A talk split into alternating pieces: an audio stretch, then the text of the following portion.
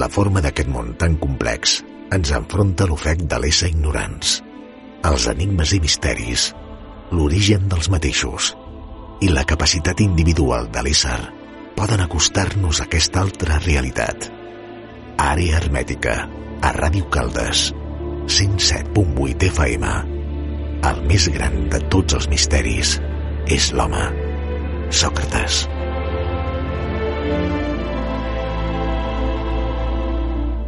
Benvinguts, estimats oients, amb l'edició 172 del programa d'Àrea Hermètica. Un programa de cercadors. Un programa de persones que estan disposades a intentar fer un camí diferent a la realitat actual, buscant noves possibilitats que siguin més fàcils d'entendre i de comprendre, ja sigui a través d'una recerca personal o compartida amb persones d'un mateix sentit de recerca. El programa d'avui el volem dedicar sobretot als Pirineus. Llocs de peregrinatge als Pirineus, Moltes vegades parlem dels Pirineus, de la seva prehistòria, història i possibles hipòtesis del que està passant allà. I una forma de parlar, pues, podem dir que són a través de les experiències personals. Avui podrem comptar en coses interessants a nivell d'experiències personals. Però ja sabem de que al Pirineu tenim llocs de peregrinatge, com mencionar a Sant Pol d'Arnave, als Sabarters, d'on hi ha una pedra sanadora, la pedra negra de Sant Pol d'Arnave, al costat de Tarascon, Sud Arieix i Mercus Gavarret com també l'església de Valldemur, a Belesta, molt a prop de Montsegur. L'església rupestre de Valls, molt a prop de Mirepoix o Mirepoix en francès. I com no, un altre lloc sanador. Una sanació dels ulls, però que no té res a veure amb el sex, sinó cobra el tercer ull, sana l'apertura a la consciència original. Santa Marcell a Limoix. I tants llocs que hem parlat aquí al programa d'Àrea Hermètica. Comencem. Benvinguts, estimats oients, a Àrea Hermètica a Ràdio Caldes. Llocs on hi ha història oculta, enigmes, misteris com sempre. I avui al programa els col·laboradors, Albert Carol, encarregat d'Humanitats, i també col·laborador en programes i veus en off a David Ferrer. I avui parlarem d'un tema molt especial. Demanàvem quin títol li posaríem, però bueno, va sortir de, de la veu de David peregrinació per al Pirineu. Tots aquests jocs que ens encanten, que tenen tots aquests continguts que hem dit abans, i avui tenim a David Ferrer, benvingut. Hola. Què tal, com estàs? Bé, bé, bé, molt bé. Havent ja tornat del viatge fa uns dies i, bueno, integrant-ho tot, suposo. Perfecte, sí, sí. A veure què és el que podem aportar de nou i després tenim per aquí l'encarregat d'Humanitats del programa, Albert Carol, benvingut, com estàs? Hola, molt bé. Tornant a, a la vida quotidiana. Feia molt de temps no, que havíem patit aquestes seqüències de portes tancades, no? com ens ha portat aquest dogma, per dir-ho d'alguna manera. No? Després de tant de temps que no s'havia trepitjat i s'havia fet activitat, no? Doncs tornem amb aquests últims viatges que els que, el que heu fet vosaltres, la, seva, la vostra peregrinació, i també, si em dóna temps, pues, també podré comentar alguna cosa personal. Albert, comencem per tu, ja que ets l'home que més o menys fa de guia no? per, per la noció. Quins llocs més interessants veu fer aquesta, aquesta recerca? Bé, bueno, de fet, tampoc anàvem a buscar nous llocs, tot i que cada vegada que pugem ens agrada veure algú, alguna novetat. Però l'objectiu del viatge era, doncs, eh, sentir, saps? O sigui, sobretot, eh, caminar, o sigui, no anar poc en cotxe i més caminar sentint pues, les energies i, i, i anar-se impregnant no? de, de l'energia del lloc. O sigui, jo crec que jo necessito un dia o dos, com a molt, per ja connectar amb l'energia del lloc.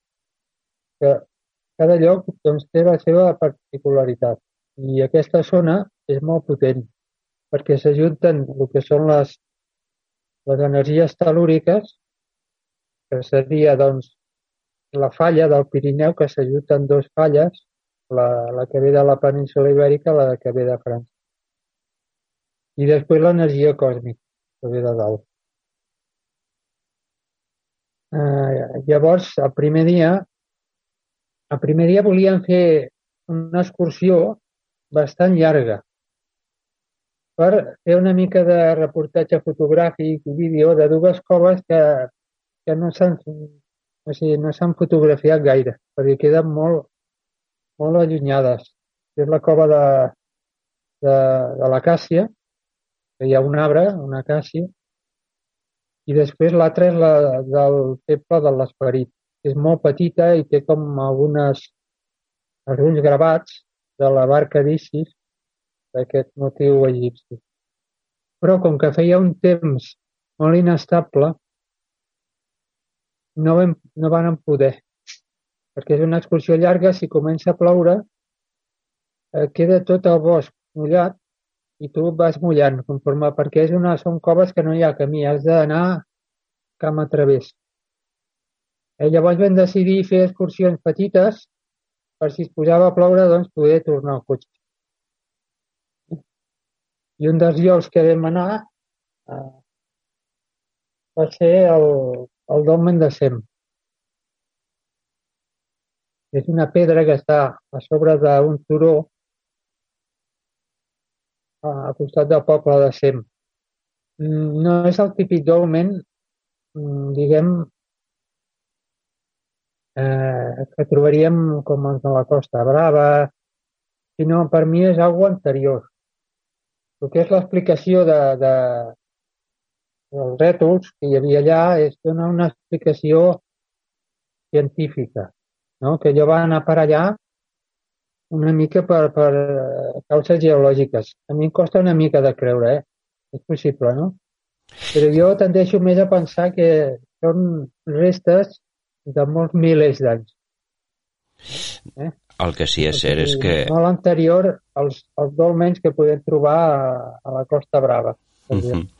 Jo el que crec per la ubicació, Albert, perquè també vaig estar personalment allà, després parlarem de les experiències, és que, per, per exemple, al cim d'aquesta muntanya on es troba el dolmen de Sem, la composició geològica és diferent, cosa que el dolmen de Sem és granit, no? I si hem de veure de que per desprendiments o per moviment de terres en certa època de, del temps, costa molt, no? Perquè, diríem, treballarien molt amb l'equilibri, no? Però crec que està fet amb intel·ligència perquè està calçat i, i bueno, la pedra aquesta, a part, és un, un, un enigma, com moltes construccions megalítiques, no? Com poden portar la, la força humana a aquesta pedra des d'un lloc que, com per exemple que el més avall que està a Iliers, que és on hi ha granit, poden pujar aquesta, aquesta pedra allà, no? Per, per dir-ho d'alguna manera, que és un lloc molt a prop on hi ha granit, no? Però que la veritat és un, un, un enigma, no aquest, el de moltes construccions megalítiques, no? O sigui que, que per a aquelles bueno, èpoques... També... Sí, digues. Mm, dic bé, també trobem el mateix en pedres poder no tan grosses però bastant grosses el que és el, el dolmen de, de la cova de, anomenada la cova de Beldelem, que és, que és de granet, això ho hem parlat altres vegades, quan no hi ha granet a la, a la zona. I després del que és l'entrada de la capella càtara, que és com un túnel, també molt curiós, sembla com també artificial, doncs allà hi ha un parell de pedres a, a sota de la, del muro, de, del mur, eh, fortificat, a sota hi ha un parell de pedres enormes que també són de granet.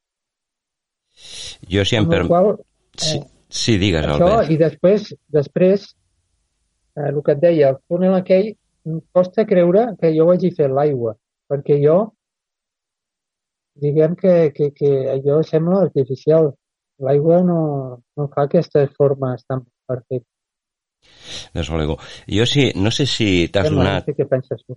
Hmm, no sé si t'has donat alguna vegada compte, quan a vegades s'agafa, que agafes el, el càmping allà a Ornolac i agafes camí cap a, cap a la cova de Fontanet, ja quan trenques a mà esquerra, ja, ja a, a, on comença la pendent, hi han també per allà unes quantes pedres de, de granit, i dintre d'aquestes pedres hi han com unes cassoletes, no?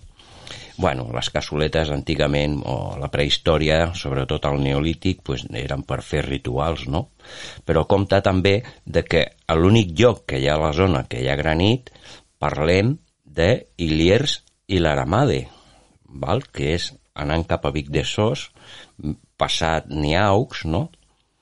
Abans d'arribar a Vic de Sos, pues, bueno, hi ha aquell conjunt de pedres que sembla que són pedres per desprendiment, no? Perquè si alguna vegada, no sé si heu passat, però intentaré donar, donar la informació per qui vulgui anar i veureu aquell monument de pedres que hi ha, que és la pedra de granit vermell, no?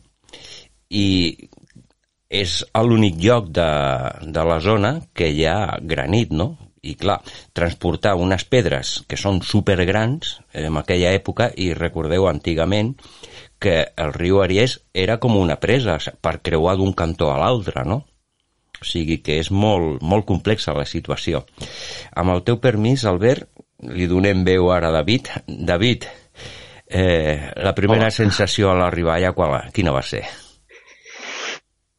Més o menys, més o menys la de sempre, diria. Quan, quan vam arribar amb el cotxe, doncs, ja és arribar al, a, la, a la frontera, no? passar els túnels, i quan comences a veure aquelles muntanyes, doncs, eh, jo sempre, sempre ho dic amb qui vagi, no? que normalment, normalment vaig amb l'Albert, no? Eh, és, eh, és la sensació de ser a casa.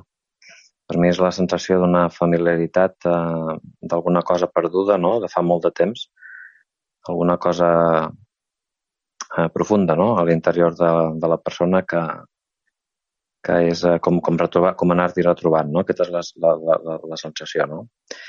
Eh, llavors, eh, bueno, un cop allà, eh, és el que diu l'Albert, no? vam mirar de fer excursions curtes pel, pel temps inestable i, i, i bueno, eh, eh, una de les primeres coses que vam fer, no sé, vols que et comenti una, la, els primers llocs que vam estar o...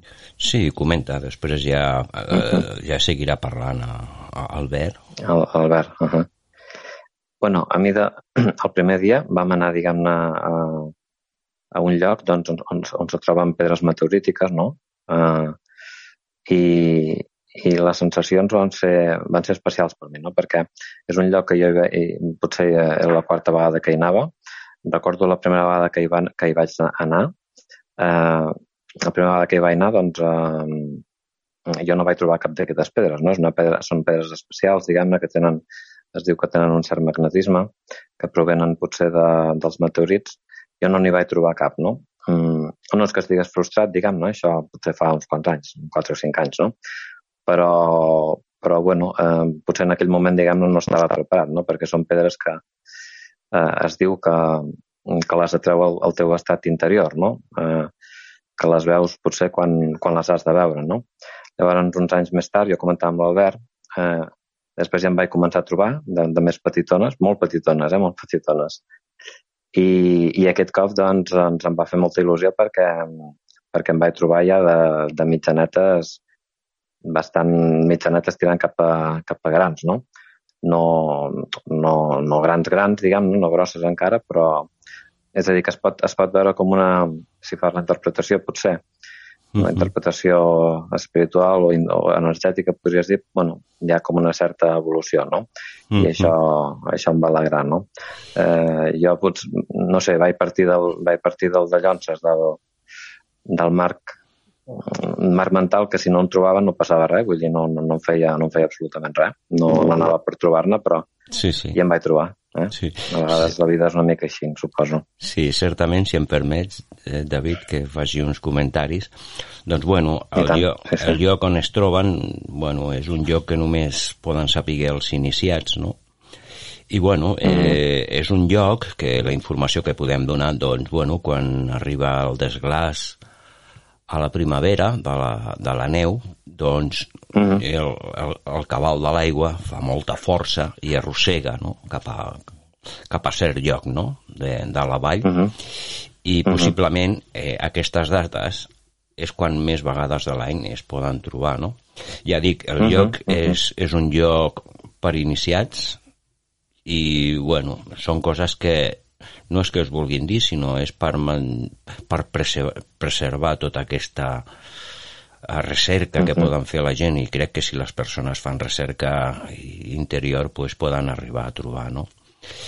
I Mhm, mhm. sobretot nosaltres també vam trobar algunes cosetes també per, per l'entorn aquell d'aquelles valls i bueno, la raó és aquesta de que ha si- sigut aquesta facilitat de trobar per aquesta raó no? això són paraules que em va dir una persona que, de la zona no? que, que ho sabia i, i m'ho va comentar i bueno, va, és raonable perquè bueno, la vostra prova i la nostra que vam, vam estar per, per a tota aquesta vall no? Mhm, realment cauen en una muntanya, però és difícil Mhm. veure, no? Si possiblement fas un mapa de, del terreny, possiblement podria ser, no? Però el que és interessant, ja que parlaves de peregrinació, és que allà mateix a la zona, molt a prop de Bonpas, de Mercus, doncs, bueno, agafes la carretera a direcció a Solumbrier, està Arnave, i a Arnave està una ermita i dintre hi ha una pedra mhm. que segons es va contar el desaparegut amic Albe, eh, eh, Olivares, doncs aquella pedra és meteòrica, meteorítica com aquestes, i, i és una punta d'estalactita, no? I que era un lloc de peregrinatge que fins i tot la gent d'Aragó i Catalunya feia peregrinació per la sanació. Ara justament no me'n recordo quina enfermetat era la que venien a sanar-se. Albert, tu te'n recordes dels programes que vam fer quan vam parlar de Sant Pol d'Arnave? Quines enfermetats s'anaven?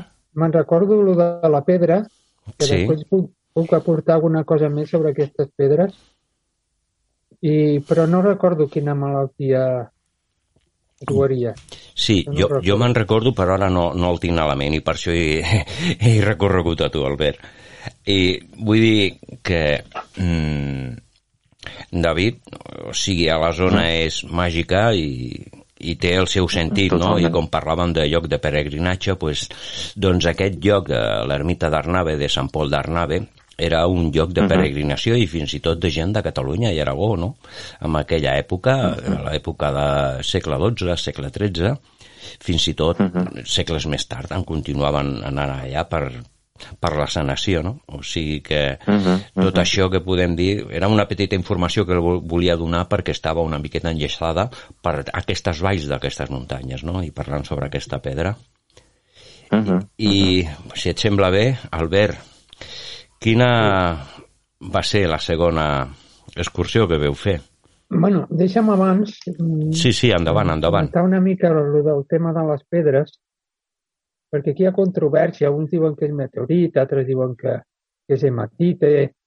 Jo tinc la meva pròpia idea, no? Jo més aviat m'inclino a pensar que és un meteorit, perquè la gent que li ha ensenyat, eh, gent bastant preparada, m'ha dit, no, no, això és un meteorit. Eh? Llavors també comentar que en un moment donat, quan estàvem el David i jo junts, aquí buscant, perquè és com un exercici. I buscar pedres és un exercici. Llavors, en un moment donat, ens separem, no?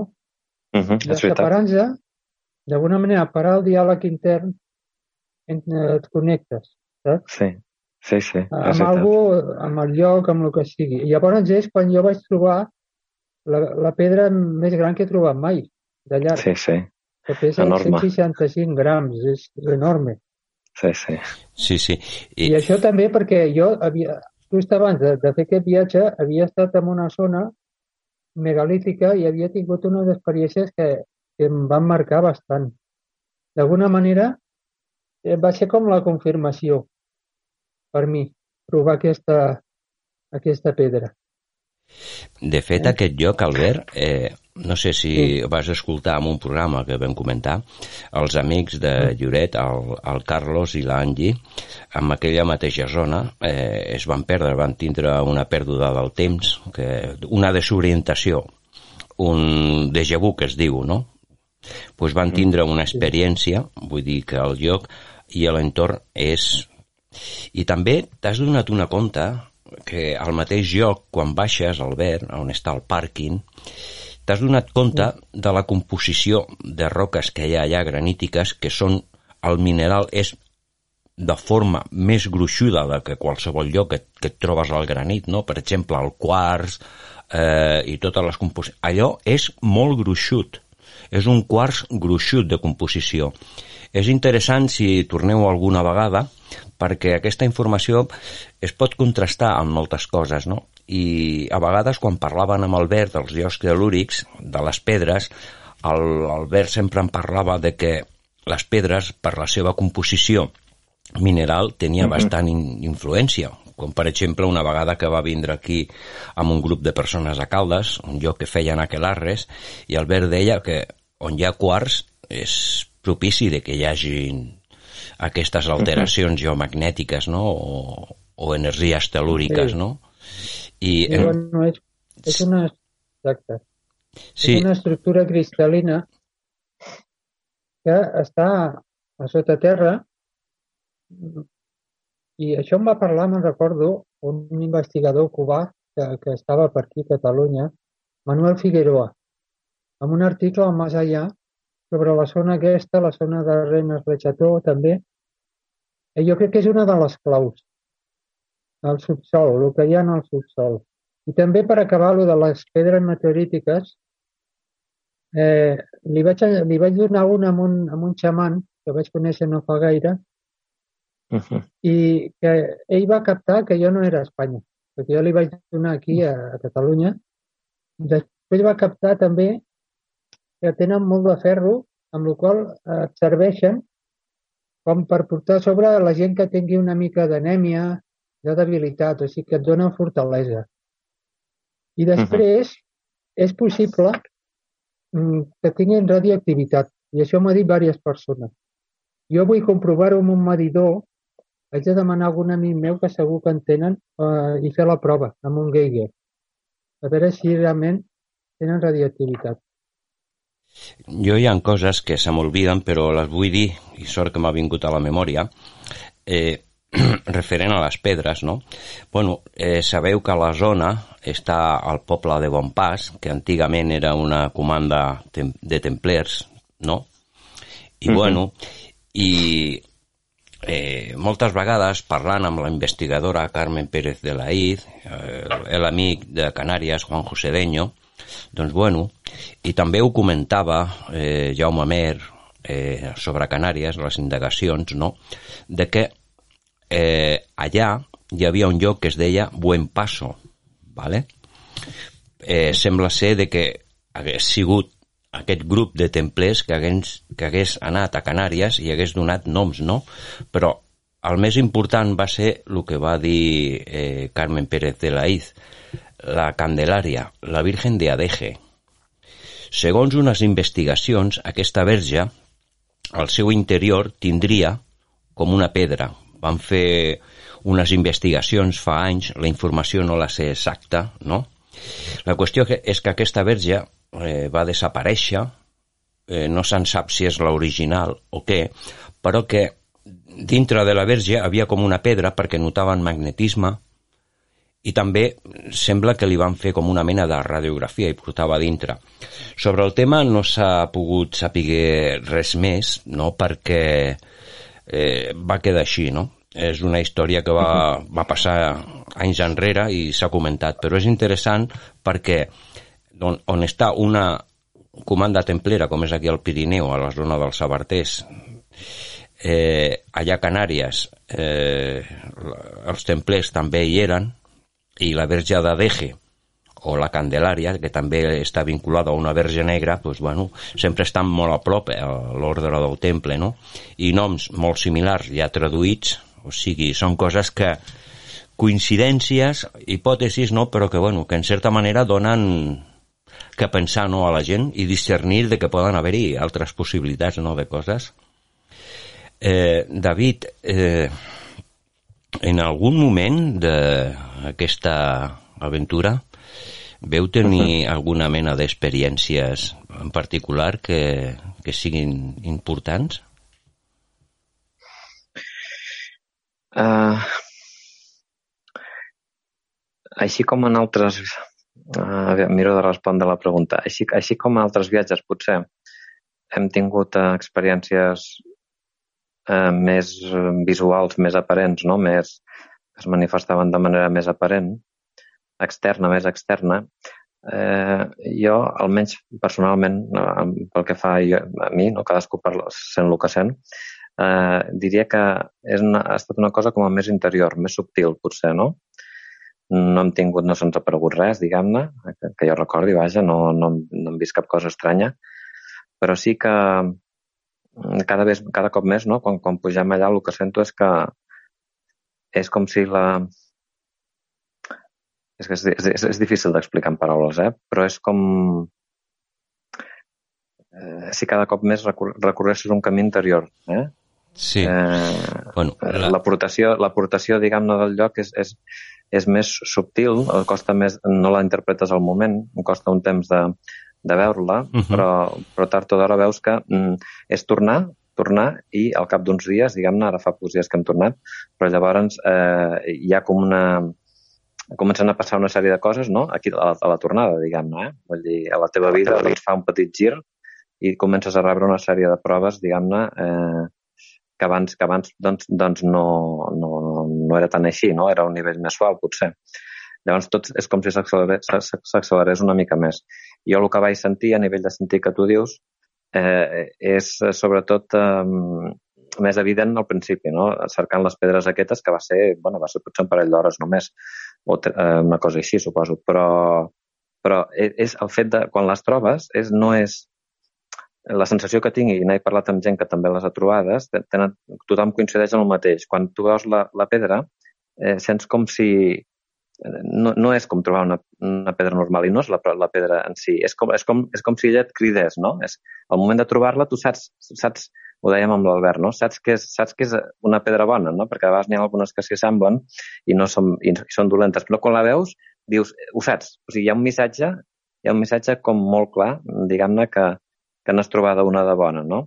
I, I hi ha alguna cosa que, bueno, no sé, és, és que està d'alguna manera un missatge que està registrat a les pedres, o digue-li com vulguis, que, que transmet, no? Eh, en fi, eh, Eh, sí, després per la resta, jo, per exemple, al Dolmen no vaig sentir res de particular, eh, tot i que el lloc era preciós, diguem-ne, i, i bueno, doncs altres llocs del viatge que suposo que l'Albert comentarà posteriorment sí que vam conèixer diferents persones que molt interessants, no? Eh, algunes de les quals ja coneixia ell o ja coneixia jo i bueno, mm, tothom t'aporta doncs una sèrie de coses, no? Certament. Eh, sí, eh, perdona, David, Sí, sí, cap problema. Val, no, volia posar una miqueta, eh, una mica uh -huh. de, de, de, descriure aquestes pedres, no? I, uh -huh. i bueno, aquestes pedres, pues, pels oients, eh, hi ha unes que són negres, que tenen un color vermell, òxid, i aquestes pedres negres, que aquest color vermell és part de l'òxid, no? I bueno, com ens van contar, i explicar a Albert i a mi en diferents llocs no? de que aquestes pedres quan es mullen i es froten surt com un, una cosa vermella no? i li diuen també de nom les pedres sagnants no? és interessant. I després hi ha una altra pedra que és un color més gris tirant a un color blau elèctric, no? Uh -huh. que uh -huh. l'Albert me'n recordo que tenia una i un dia estaven amb un convidat del programa, amb Miguel Giravets, eh, un gran uh -huh. radiestesista, i bueno, i Albert pues, va treure la pedra, no? I aquell home és molt sensitiu i va uh -huh. començar a, a meditar i començava a dir una quantitat d'unitats bobis pujant, pujant, pujant, no? I el que és cert, el que també es comenta d'aquestes aquestes pedres són sintonitzadores i amplificadores d'energia. Uh -huh, uh -huh. Albert se'n recordarà. Te'n recordes, Albert, quan va, li vas ensenyar a Miguel sí. Girevets la pedra? Sí, a més aquella pedra uh -huh. era mitjana, tirant cap a gran, però tenia un magnetisme bestial. O sigui, la brújula es tornava boja. Sí, sí. En canvi, les negres de color vermell, el magnetisme és una mica més petit. No, no hi ha sí, molta canvia, diferència. Sí. Canvia, i no depèn del tamany, eh? Depèn, no sé de què depèn. Sí. De la concentració de ferro, poder. Sí, si te'n recordes, jo, jo crec que deu ser la persona, perquè si te'n recordes, quan eh, Miguel estava allà observant, va començar 8.000, 10.000, 15.000, 14.000, 20.000, li va arribar a medir fins a 20.000 unitats bobis. És una mida d'energia telúrica, no? O forma... Uh mhm. -huh. No, la gent bueno, que està... Mi... Sí, digues. A mi a Mèxic, eh, gent d'allà, xamans, també també m'han dit que, que és molt potent, aquesta pedra. Força interessant. Eh, ja que parlem de, del dolmen de Semi, ja ho deixem, pues, si volem si voleu, us deixo una mica la petita experiència que vam tindre nosaltres. Bueno, com ja sabeu, el que heu vist al grup Secrets del Pirineu, ahir a Instagram, eh, vam fer unes fotos al, justament a baix, a Iliers, on està la carretera a ras del riu de Vic de Sos, que hi ha un par de pedres, que és un lloc de pedres que l'utilitzen per fer escalada en, en, en roca, que se li diu blocs, no? Uh -huh i doncs allà amb una fotografia amb una companya doncs vam fer una fotos, com cinc fotos i es notava com un plasma de color blau no? i ja quan s'intensifica més el color blau hi ha com una bola dintre que es difumina no?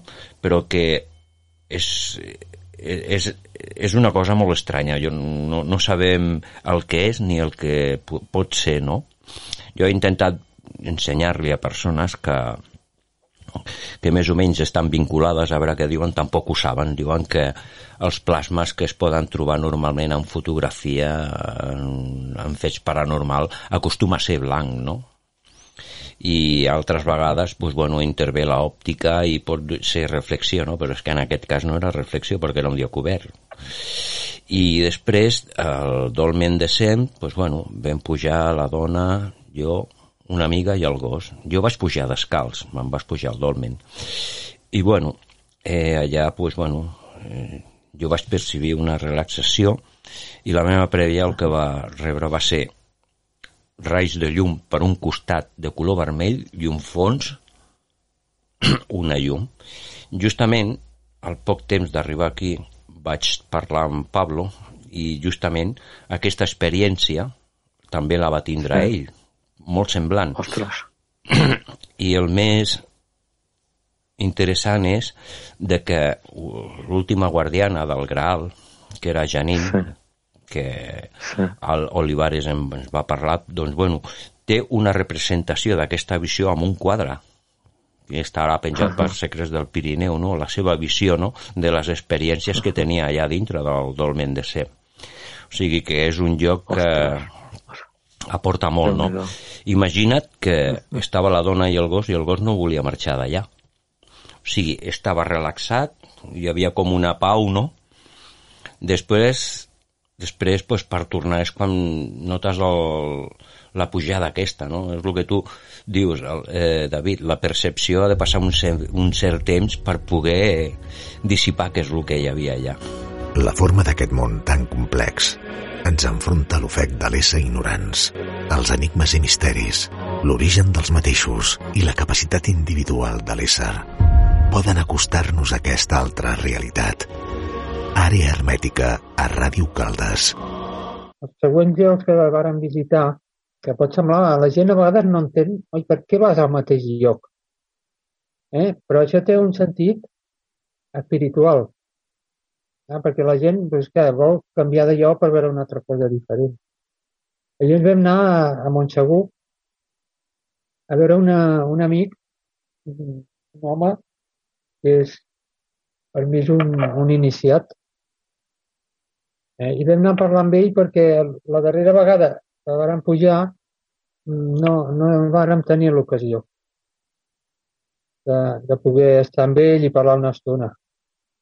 I ell viu molt a prop del castell i, bueno, i bé, el que ens va explicar una mica és la, la seva trajectòria personal en relació a,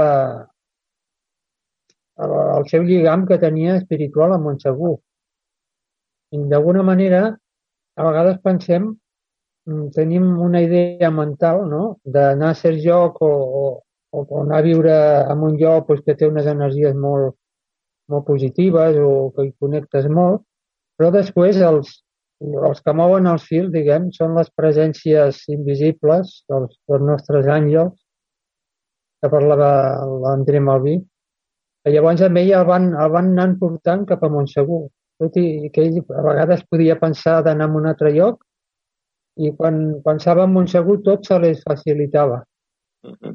Llavors jo penso que hi ha gent que els porten a certs llocs quan han arribat a un estat d'un nivell de consciència perquè facin una funció com de guardians de la zona.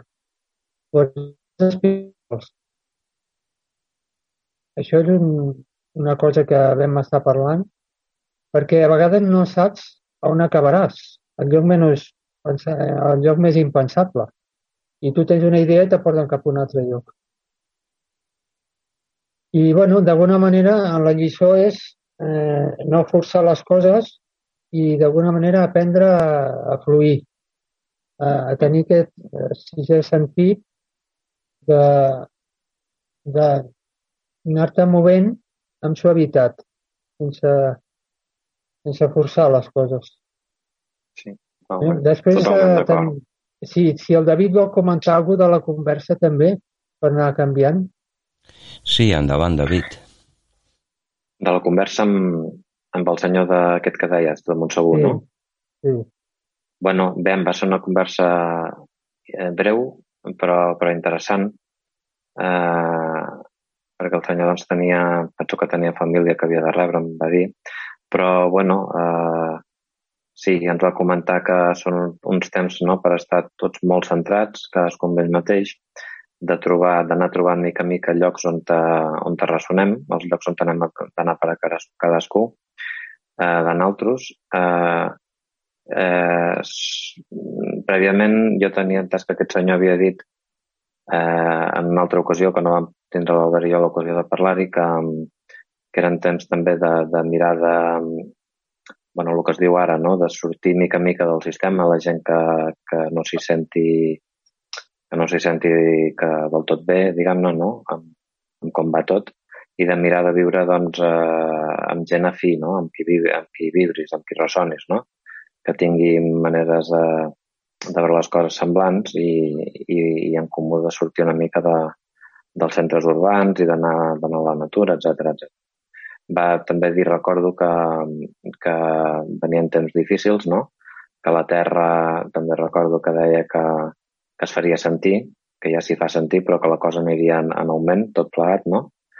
I que, i que clar, la Terra que recordo que també que, que és una, parlant d'una persona, ja, ja et dic, jo, no, jo no, no hi havia parlat encara, però sembla ser que és una persona sensitiva, bastant especial, eh, probablement podria arribar a ser, per dir-ho així, una mena de guardià d'aquell lloc, eh, és possible, i també persona, una persona que, que, que pot veure a través de, dels altres, no? Eh, que d'aquelles que diu coses dels altres que ni ells mateixos saben, no? I, en fi, doncs el que va dir és que la Terra ara mateix és un, és un ésser que, eh, que viu trist, no? Eh, perquè nosaltres eh, no, ens hi, no ens hi sentim en germanor, que hem decidit de viure una vida, quan, quan dic nosaltres dic la humanitat en general, no? Una vida al marge de, de la natura, una vida al, al marge separats els uns dels altres, que el planeta és un ésser viu, que això ho sent i, i que, i que doncs, eh, tot això mm, petarà per alguna banda. Però no en el sentit necessàriament negatiu, vull dir simplement de que que els éssers humans estarem forçats a, a crear un camí, no? A crear un camí i estarem forçats a fer un canvi, no? Eh, bueno, i coses de l'estil, ja dic, va ser breu la conversa, però coses força interessants d'aquest estil. Ara mateix no, no, no em ve al cap cap altre, no sé si l'Albert em sí. recorda d'algun altre. Comentar un tema important que ho recordo una mica vagament, no sé si tu em pots ajudar una mica, David, uh -huh. que com que al despertar eh, diguem, espiritual a nivell telúric, uh. -huh. començaria pel Pirineu. Precisament per ah, sí, la zona sí, aquesta de, sí. de Montsegur i Sabartés mundial, eh? Sí, a nivell mundial. Sí. sí que ho va dir, sí que ho va dir, sí, sí. Va dir exactament. Va posar el mapa del Pirineu, diguem-ne, penso que tu li vas demanar de si era una cosa de nivell més local i no, no, que va assegurar ell que era una cosa, es podria dir que mundial, com un centre neuràlgic, un centre energètic eh, eh, bueno, que havia de sortir una cosa molt important i que sortiria d'aquí. Sí, i això recordo que això recordo que ho deia gent ja fa molts anys, eh, com l'Agustí Andreu, no? em fa l'efecte, que ho deia la, sí. a la sintonia alfa, també deia que, bueno, que era un gran desconegut al Pirineu, eh, que potser se, se parlaven sempre de d'altres centres sí. com, com a Sud-amèrica, no? a Mèxic i a Egipte, eh, a la Índia, etc etc, però que, que el Pirineu era una mica el gran desconegut i potser eh, fins i tot el més important de tots, no? I, sí, aquest senyor recordo que implícitament, implícitament doncs, eh, això ho, va donar a entendre també, sí, sí. Jo, si em permeteu, Albert, doncs, bueno, eh, parlem d'Elit, conec personalment, vaig compartir dos dies experiències amb un grup de persones. La veritat que és una gran persona. Vam compartir una experiència eh, que ens va portar a un lloc, no?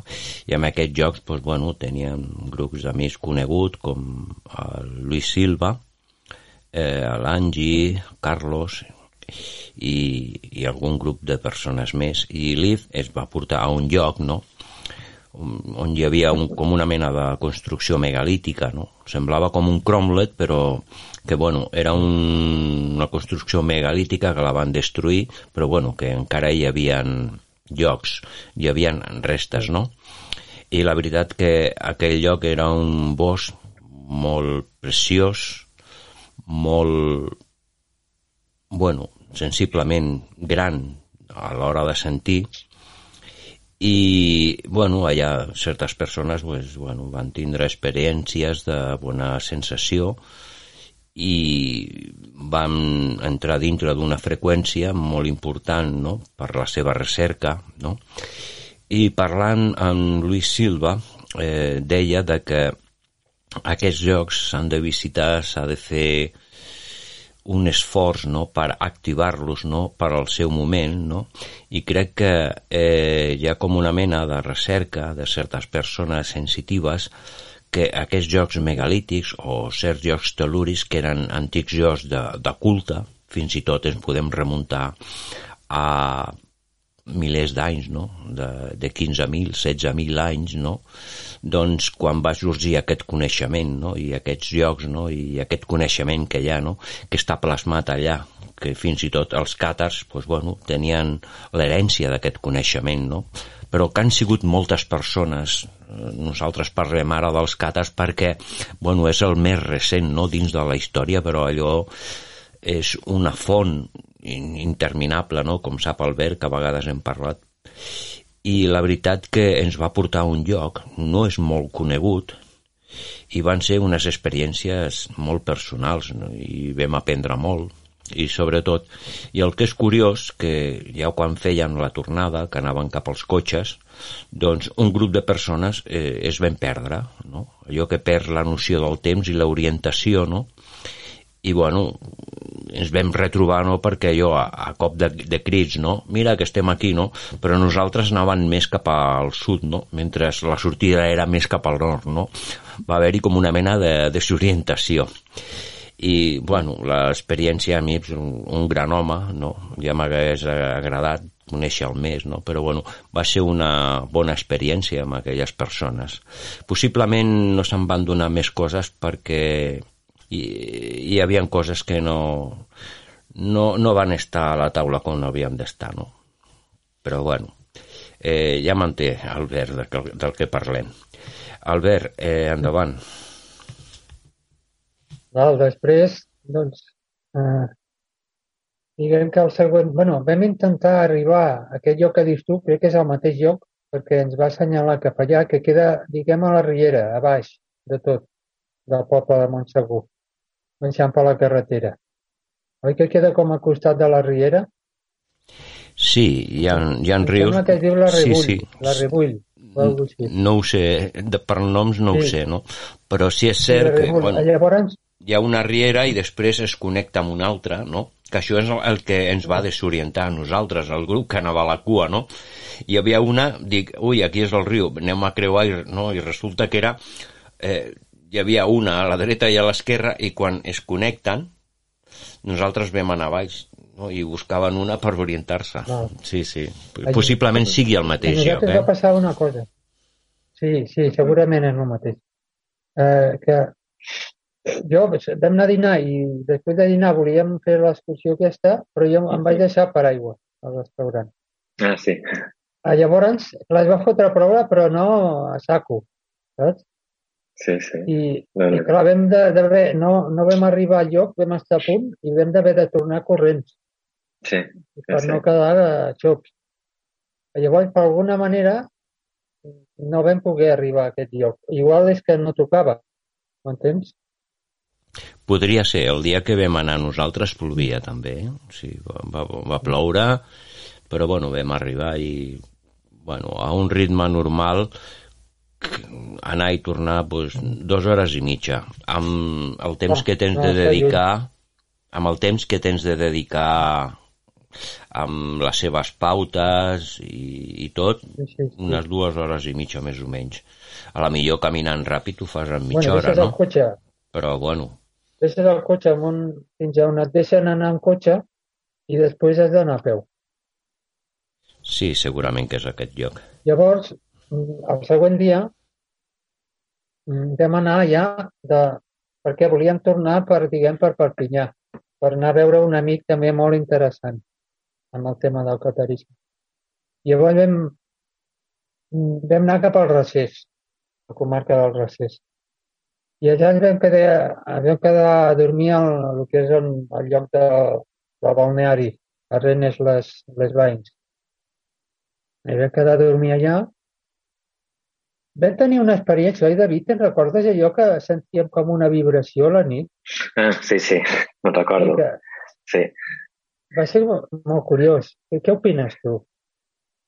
A veure, eh, no, no sé què pensar exactament, però sí que et puc dir que, que jo vaig sentir el mateix que tu.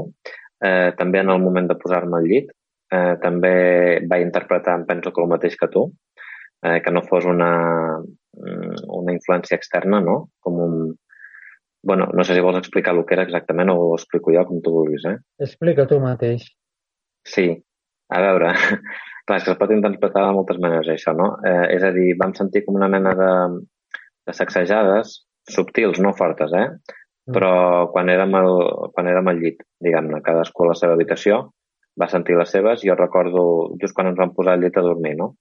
Jo recordo pensar, dic, ostres, que no sigui que no sigui alguna, no sé, alguna entitat o alguna història que ens vulgui afectar negativament, no? Perquè prèviament mm, havia tingut una sensació semblant en un viatge de potser un parell d'anys enrere, en aquesta zona, no? Eh, amb aquest, no, de fet, amb aquest mateix càmping, de fet, eh? amb el bungalow del costat. I, i llavors, bueno, mm, vaig mirar de no donar importància, aquella nit vaig dormir bé, i l'endemà al matí parlant-ho amb, no parlant-ho no, parlant no, vull dir, va ser l'Albert que va treure el tema, recordo, i va dir, ostres, tu a la, i a la nit no vas sentir això? I li vaig dir sí, i, ell, i tu ho hagués interpretat així també, no? i, i no ho sé què pensar, no ho sé què pensar, mm, sí. si pot ser això si... no ho sé. El curiós és, David, que jo altres vegades, ja fa molts anys, que vaig anar al mateix lloc, aquí, sí, sí. i amb un amic que era colombià, també molt, sí. molt aficionat a aquests temes, sí. i ell el van atacar, almenys és el que ell deia, que una bruixa sí. el va atacar per la nit, al mateix lloc. Sí, sí, és que no sé. ja et dic, ja et dic que jo, jo el viatge anterior, eh, aquest no, però el viatge anterior eh, no, no vaig sentir bona energia per fora. Mm, jo tampoc. Perquè després, bueno, te'n vas a dormir. I en aquest, en aquest no, no sé, perquè potser teníem l'energia més alta que en l'anterior, potser, sí. però, però sí, l'únic que vaig sentir això una mica d'insegur, eh, d'inseguretat, diguem-ne, però breu, va ser aquest, eh, aquest moment dels petits sacsejos aquests que hi havia eh, mm. quan érem al llit, no? Va ser l'únic, l'únic que vaig sentir bueno, aquest cop. Jo vaig fer com una protecció també abans d'anar a dormir, va tenir mm -hmm. per, per protegir-me. Mm -hmm, mm -hmm. És que aquest, a mi, a mi els rasers, eh, bueno, és allò que et dic, eh, eh, dic sovint, no? Eh, trobo que té una altra energia del saber. O sigui, és un lloc molt interessant, molt, molt també, però mm, té una altra energia, no? Que tu també em penso que, sí. que també ho penses o ho sents, vaja. Forma part de, del Pirineu també, però allà hi ha més mm -hmm. ocultisme, hi ha, hi ha més ocultistes. Sí, sí. Uh, però el, que el, el Richard Stanley, que vivia a Montsegur, ara viu a, Rentes sí. Veïns. Ah, ah, ostres. Uh -huh. De fet, fixa't, Albert, eh, una, una anècdota, no?, com per exemple les dones, eh, parlo per les experiències de remei, per exemple a la zona del Recés, de Rens, le Chateau i tot al voltant, senten com una energia positiva, no? i en canvi hi ha altres, altres persones que senten l'energia del rebuig. Un altre lloc, per exemple, per exemple, a Sabassona, mm, també passa això, la meva parella també ha sentit això, però no és l'única persona. Albert també conec a altres persones que, bueno, no, no mencionem perquè eh, no tenim el seu consentiment, no? però a Casa Bassona, el conjunt megalític, sobretot dones, eh, rebutgen el lloc, no? O sigui, és com una mena d'energia de, de rebuig, no? I me'n recordo un comentari que va fer Artur Sala, diu, les energies, els jocs telúrics, perdó, les energies no són ni bones ni dolentes. Sempre és la interpretació i per què s'utilitzen. Es poden utilitzar positivament i es poden utilitzar negativament. Podem parlar, per exemple, a l'ocultisme nazi i després, doncs, bueno, societats secretes que utilitzen aquests jocs pues, per als seus fins, siguin positius o negatius, no? i depenent de la varietat de, d'aquestes societats, dels seus rituals i moltes coses, amb els seus objectius, doncs, vés a saber tu quina intenció tenen cadascú, no? A part, desvinculant aquestes històries pues, doncs, a la gent que fa recerca i buscar la sanació interior, no?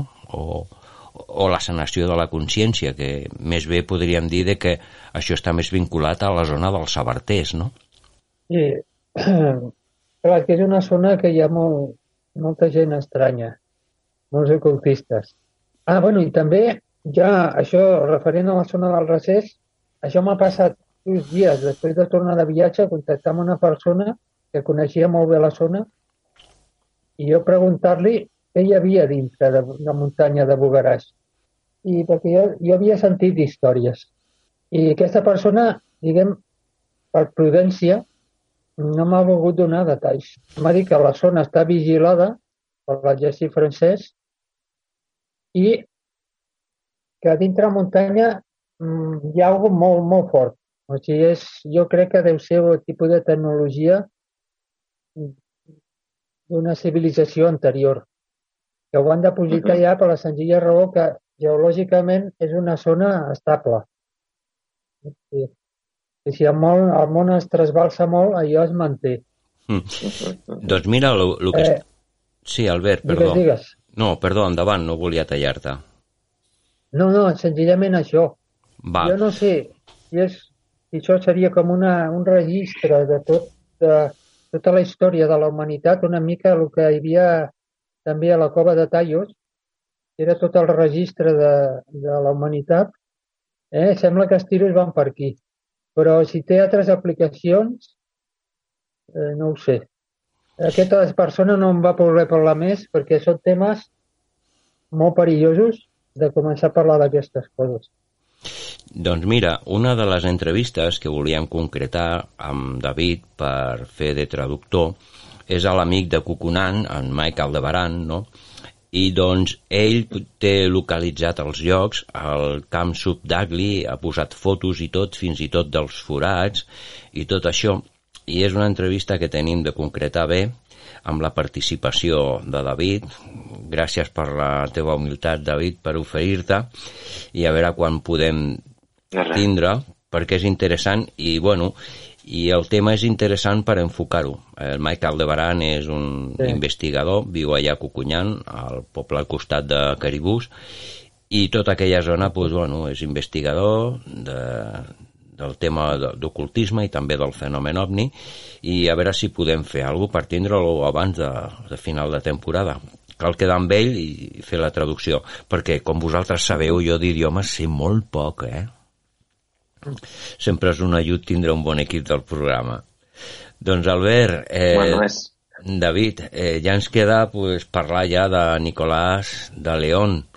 Eh, el programa l'acabem aquí i li deixem l'entrevista que li veu fer. Una entrevista, pues, bueno, Nicolàs ha participat ja dues o tres vegades al programa. És una persona molt interessant, té arrels d'aquí de la terra, no? Li costa una mica el castellà que té, no? Però bueno, si sou unes persones que teniu interès podeu entendre el que diu i va ser una entrevista gravada i portada per David Ferrer i Herbert Carol i després de finalitzar aquesta pues, bueno, la tindreu aquí al podcast i tot seguit, doncs, al cap de setmana, tota completa al programa de, a més a través de Ràdio Caldes, no? De moment dimecres només emetem la primera hora, però la tindreu al moment eh, quan s'acabi el programa, en 10 o 15 minuts, al podcast, o sigui que no hi ha cap problema. Albert, últimes paraules perquè queden 3 minuts. Val. bueno, el, senzillament el tema del Nicolàs va ser eh, investigar les arrels jueves d'Occitània. Tenia en compte que, que els jueus eren diversos llinatges, no eren només un. Eh, va diverses tendències eh, i lligat en el gnosticisme. Llavors, ell, segons ell, hi ha indicis, no són proves irrefutables, sinó indicis, eh, que seria com aquesta inscripció en arameu, presumptament arameu, en una església eh, en el recés o a prop de la presència de, o sigui, de, de nobles occitans d'origen jueu i amb tota la heràldica i tot això. O sigui, hi ha molts indicis que probablement hi havia gent doncs, que, que, que eren els nobles dels Trencabel, els, doncs, que eren d'origen jueu, probablement. I bueno, ell ja ho explica en aquest àudio, ho, ho explica una mica. Eh? Després, ja per acabar, també el tornàvem a passar per a saludar un amic aquí a Catalunya, però també molt a prop del Pirineu, que ah, sí, coneix sí, sí. molt el tema del catarisme i ens va dir un, ens va donar una informació que, bueno, molt important que, que bueno, podem posar en dubte o no, però si més no per tenir en compte que és a partir del següent, de l'any que ve, del 2023, s'obre com sí. una, una porta d'uns 3 o 4 anys eh, que ens dona l'oportunitat, diguem, de, de fer un treball espiritual molt important per transcendir el que és aquesta dimensió material. Doncs, bueno, David, finalitzem, últimes paraules, et deixo segons, perdó, però, bueno, estem una miqueta reduïts en minuts per quadrar-ho amb el programa de ràdio, perquè venen informatius. Endavant. Eh, són llocs molt especials que, tinc, que en tingui l'oportunitat que hi vagi. Eh, són llocs on, on el vel entre els mons eh, qui estigui una miqueta sintonitzat es fon i et parla una cosa que és molt profunda, una cosa interna de cadascú i, i tens l'oportunitat de trobar-te de trobar-te a, a tu mateix. Eh, no no se m'acut cap altra cosa més que pugui haver més, més autèntica i més meravellosa. És a dir, que tothom que, que pugui que hi vagi. Doncs moltíssimes gràcies als col·laboradors del programa, David Ferrer, una persona molt sensitiva, igualment que Albert Carol, i a part, pues, bueno, encarregat d'Humanitats. Eh, Albert, David, eh, crec que abans de finalitzar temporada ens hem de veure i escoltar i parlar per als nous micròfons perquè també segur que tenim més coses a dir. Rebeu una forta abraçada, moltíssimes gràcies, audiència, i fins a l'edició 172. Us deixem amb Nicolás de León. Una abraçada, amics. Una abraçada. Moltíssimes gràcies. A continuació, Nicolás de León, la descendència del regne original. Naveguem per les zones d'altres mons, on intentem connectar amb el nostre origen primordial. Àrea hermètica a Ràdio Caldes.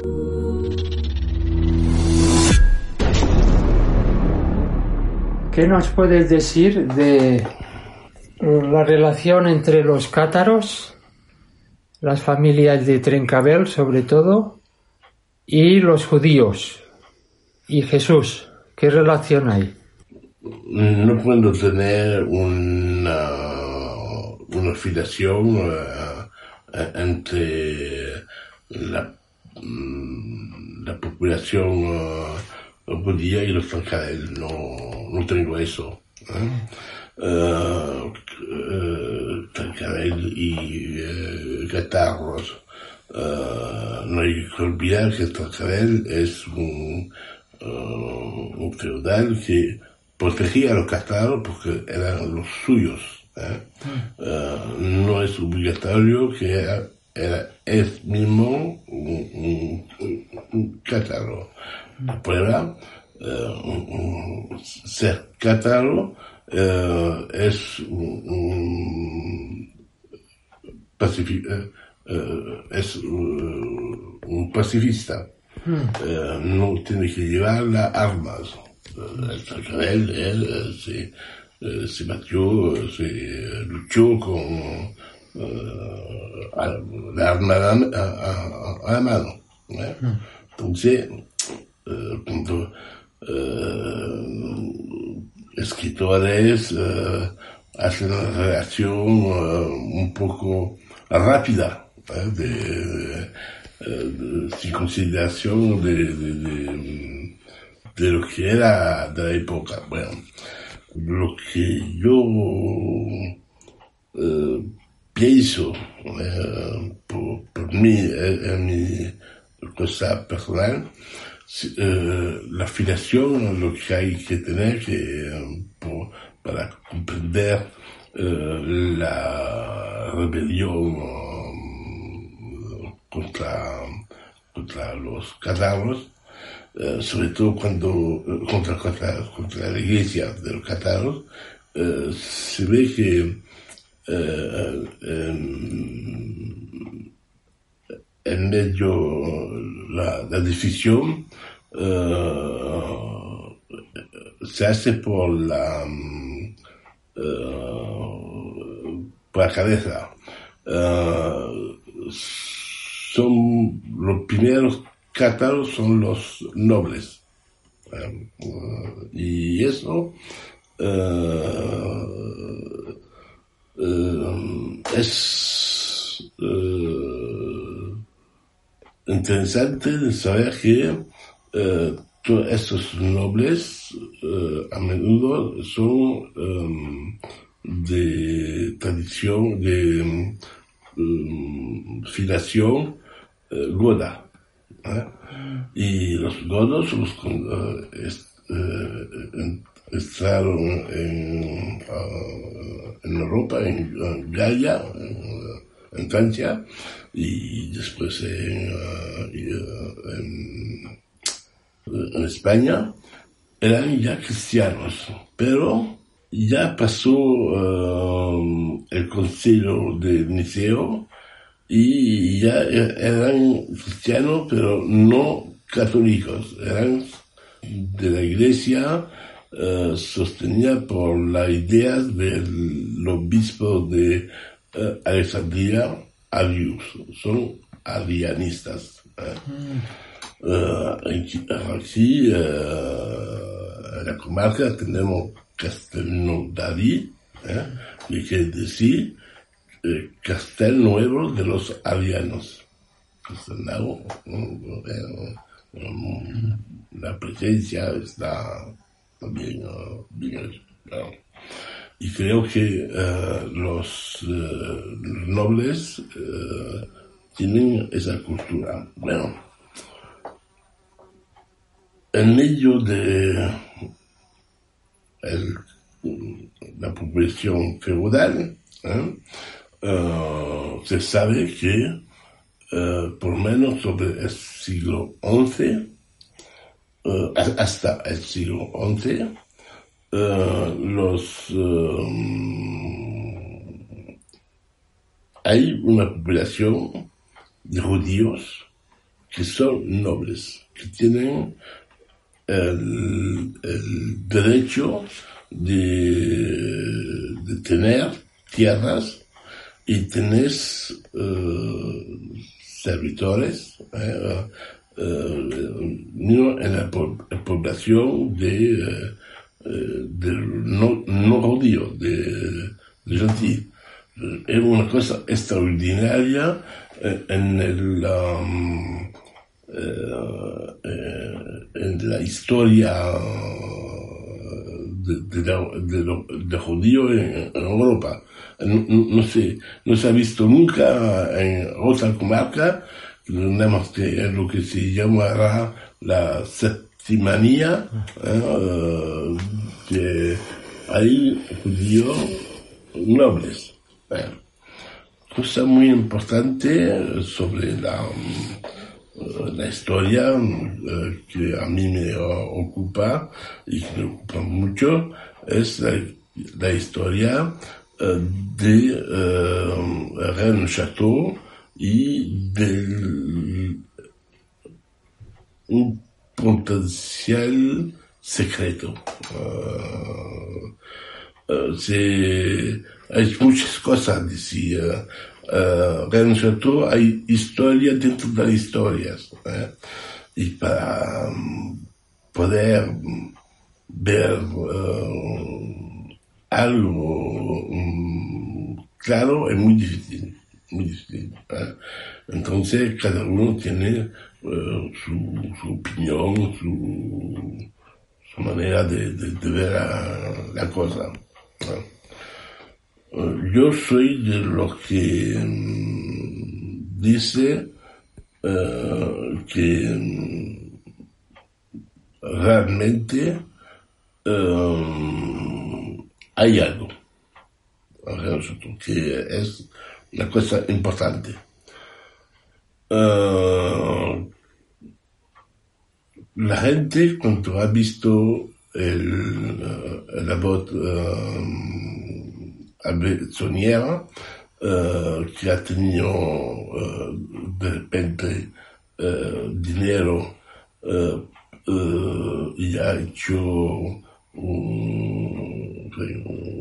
cosas muy fabulosas, que ha gastado mucho dinero ante la iglesia y la propiedad de la Villa Betania. bueno, es dinero que es imposible que un, cura uh, de, la época, uh, estamos al final del siglo XIX, es la tercera república en Francia, anticlericana, un cura está pagado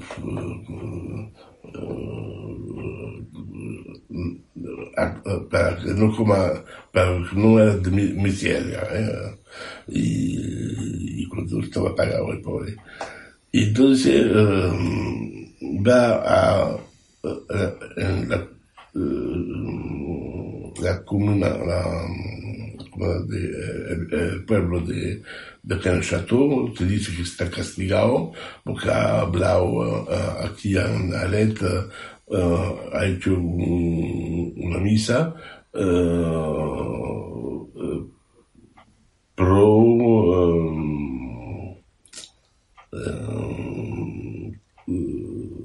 pro uh, favor de los, de los reyes, los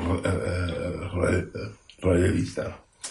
Esto puede ser importante porque cuando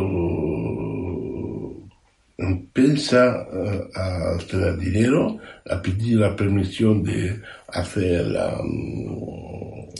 las obras en la iglesia y que la, la dice, pero no tenemos, no, nosotros no tenemos, uh, no, no, podemos uh, sacar dinero a la iglesia.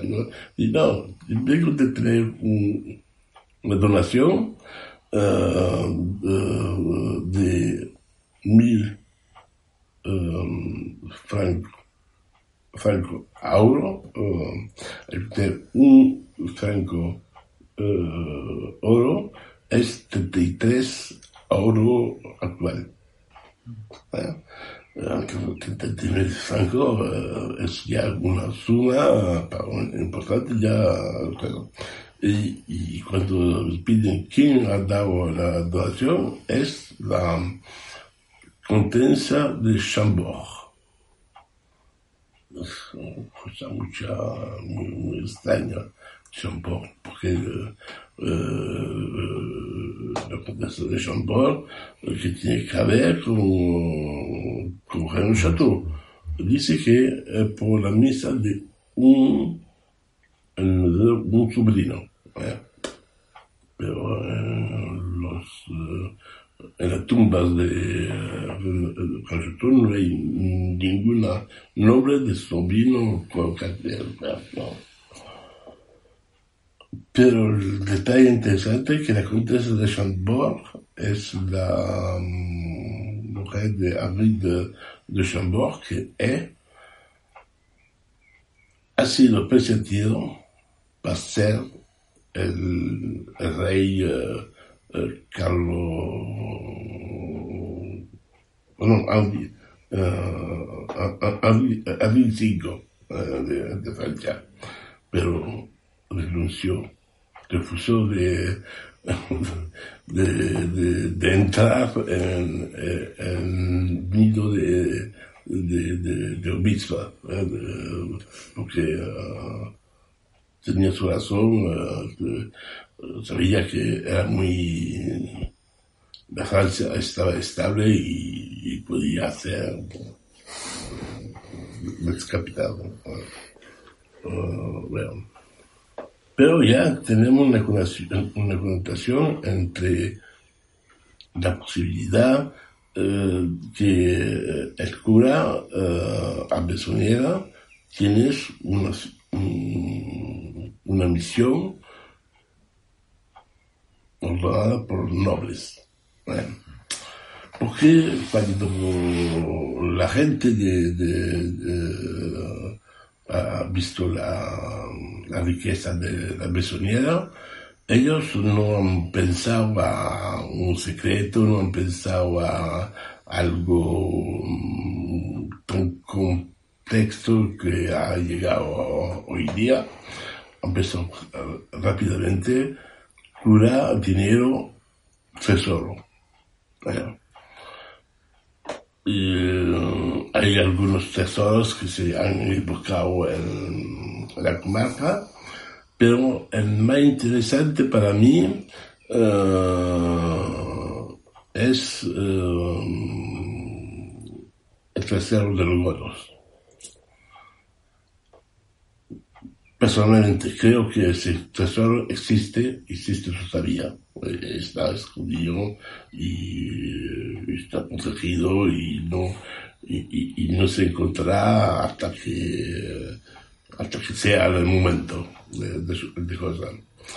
Interesante el tesoro de los godos, porque eh, los godos, eh, antes que sean constituidos en una nación, era una confederación de nación, que estaban um, reunidos por la presencia de un tesoro nacional. Los godos, eh, en su migración uh, militar, uh, cada vez han cogió los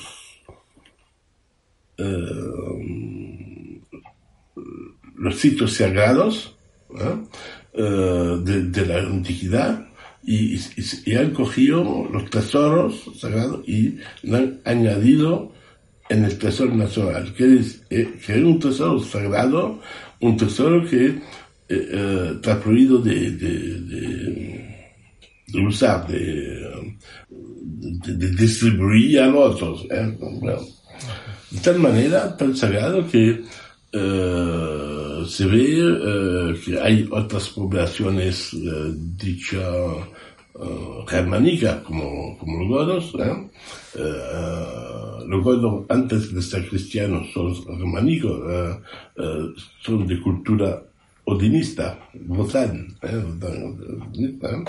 Bozán. hay otros pueblos como solo vándalos, que son los primeros que, llegaron sobre nuestra comarca en Tolosa. ¿eh? había un reino efemero de los vandales, ¿eh?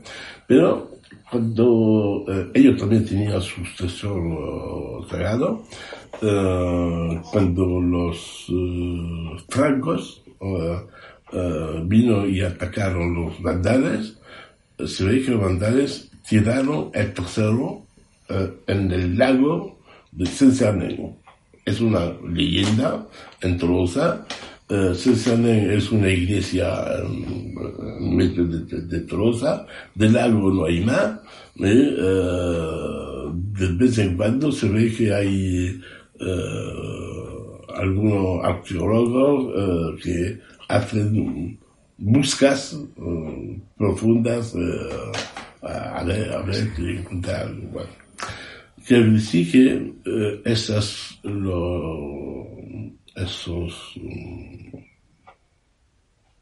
uh, esas poblaciones germánicas prefieren esconder en un sitio inaccesible, uh, mismo si ellos mismos lo pierden, no pueden más tocar, pero la integral, la, el, el, tesoro está integralmente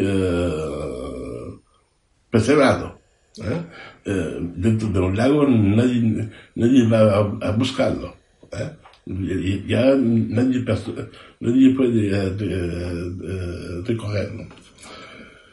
Y se piensa que los godos, ellos, que tienen las mismas tradiciones, el tesoro godo es un tesoro nacional mágico, hay que saber que eh, en su progresión atacaron el Capitolio eh, en Roma y cogieron el tesoro del Capitolio, que era eh, donde los romanos tenían el tesoro nacional romano. Se sabe que en el tesoro del Capitolio la, la, cosa hubo en, en 400, 410. ¿eh? Y se sabe que entonces, de la época de, mm, del templo de, Jesús, de, de, Jerusalén, había artefactos tesoro de Capitol en Roma. Entonces, si los dos uh, han cogido uh, los artefactos de, de Capitol, seguramente, como ya estaban cristianos, los, eh, esos artefactos lo habrán añadido en el Tesoro Nacional Godo. Y se habla por lo menos de tres artefactos, eh, que son eh, el primero la menorá, que es el candelabro así blanco que estaba en el hotel de, de eh, el misolón, que es un plato se metían los panes de oblación, de, presentación, eh, es un plato de um, plata y eh, con esmeraldas. se hacía fabuloso, una cosa fabulosa. Y el tercer artefacto sería la famosa arca de, la alianza. la alianza. Bueno, que sean cierto o no cierto, la historia ah, está que ah, ah, ha habido un, eh, un- movimiento de gente y hasta ahora, ah, mismo que está prohibido, de que han, escarbado, han hecho agujeros, hoyos por, por toda la comarca buscando el tesoro. eh, pero no, porque la idea es que eh, como la, eh, la decoración de la iglesia está un poco extraña, se piensa que la besoniera ha, aquello dice algo, ¿eh? y hay gente un poco floja de la cabeza que piensa que es una pista para encontrar el, eh, tesoro, tesoro que él mismo ha encontrado. Es un- una pista para, eh, para los buscadores. eh, hay que decodar la cosa.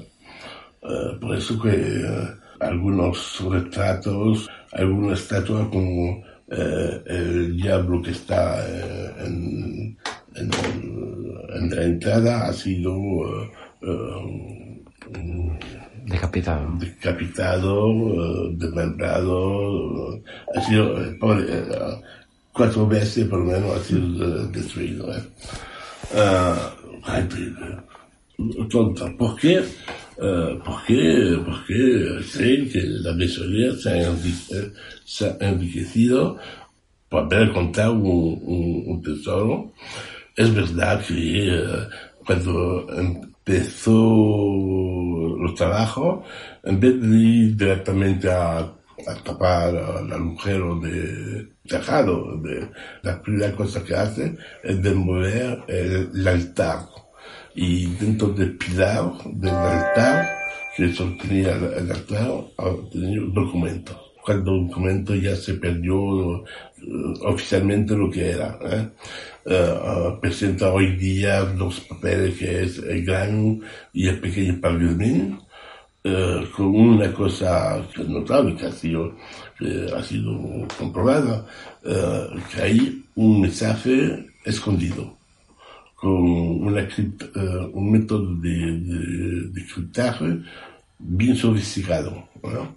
porque alguien han, eh, se ha, ha hecho um, ese artefacto eh, porque es muy difícil. Ha, tenido que tener tiempo y dinero y todo. porque la.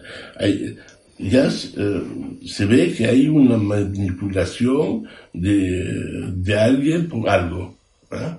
Y viejo, pues, eh, porque el, el papel era ya estaba algunos siglos eh, en el altar. ¿eh? Entonces, quiere decir que desde una época imprecisa hay una manipulación aquí en, en la comarca. Porque eh, cuando se analiza la, actitud eh, del cura, ¿eh? tiene dinero durante un momento y de repente está arruinado. Enseguida eh, y durante algunos tiempos está viendo, eh, ha- hace eh, trampas, eh, eh, tenemos la prueba que ha hecho um, Simonía, eh, eh, que dice que ha vendido misas, más misas que él podía decir. Era una cosa, es, eh, es prohibido por la, mm, por la historia, por, las reglas de la, mm, de la iglesia, es mal, malhonesto, ¿eh? Eh, entonces, uno que ha encontrado un, eh, tesoro, eh, no- hace de manera de- que el tesoro dura un, po- eh, un tiempo. Eh, un cura como, como la mesonera, no se ha gastado dinero al principio, hubiera, hubiera visto que su dinero bajaba, hubiera bajado su, eh, su vida y hubiera eh, seguido eh, algún tiempo. No, es de repente. Quiere decir que es un hombre que tenía dinero y que le han cortado la, mm, la, la fuente. ¿eh? Quiere decir que, que estaba pagado, pues, alguien lo pagaba para hacer lo que estaba haciendo.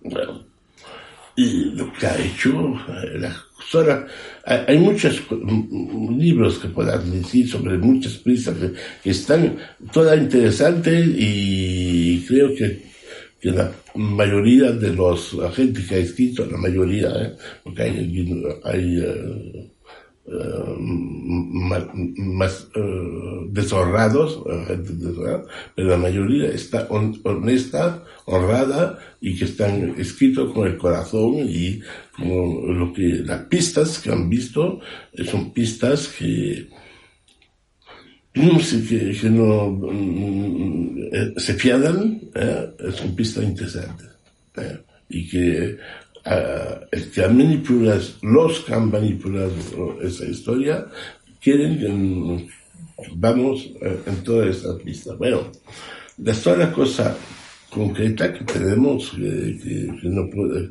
que no se puede borrar y que no puede quitar, es la iglesia ahí mismo, con, un adorno eh, particular.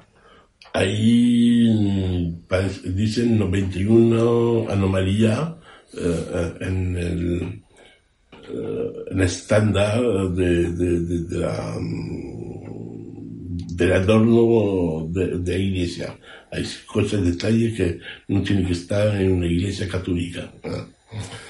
Y eh, de seguro todo el mundo ve a, a primero el, eh, el diablo que, que tiene la, mm, eh, beni, eh, beni, eh, sí, la pila, la pila, baptismal. pila baptismal. Baptismal, eh? Baptismal. Sí. Uh y, uh, y ese diablo no es un diablo um, inocente, eh, es el eh, Asmodeo. Y Asmodeo, en el texto bíblico de Tobias, eh, eh, es un diablo que eh,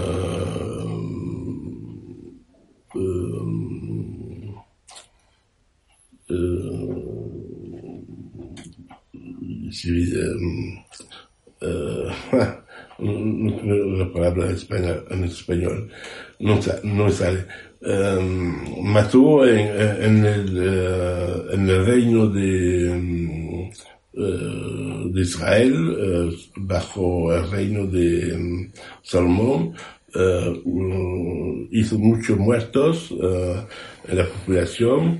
Eh, es- era un demonio que mataba a los, um, los cornudos, los cucurri, los, los maridos que están, ah, ah, ah, eh, las eh, mujeres eh, embarazadas y los, los pequeños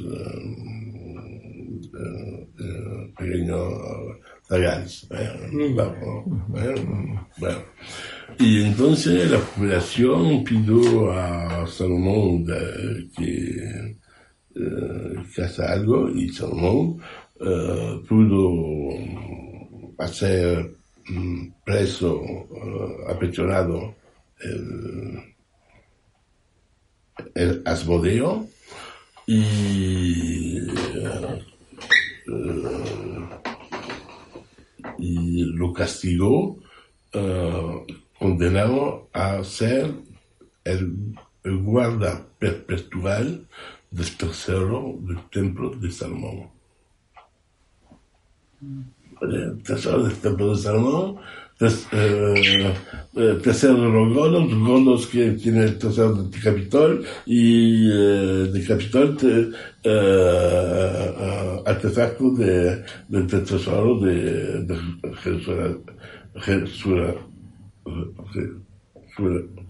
Jerusalén.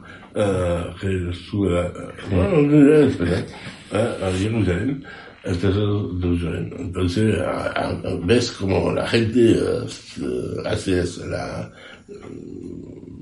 conexión. La conexión rápida de, de la bueno, uh, pero no es la anomalía que me interesa, eh, sino que uh, de, de, parte de, de, de lado de, del hotel se ve de un lado José con un un pequeño Jesús en la mano y del otro lado hay María con un pequeño Jesús en la mano.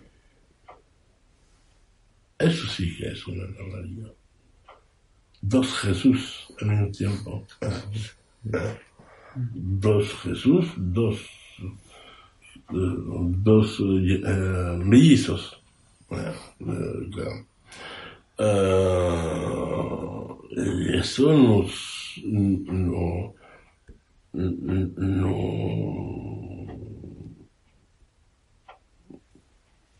va a ser una reflexión sobre el, el, el dom católico romano, porque la otra anomalía es que veces eh, está um, escrito en lo que se llama la, uh, la oh, el credo de Constantino, uh, Constantino uh, emperador romano, um, pagano, uh, que invocó el dios de su mujer, que era cristiana, diciendo que Dios de mi mujer, si me haces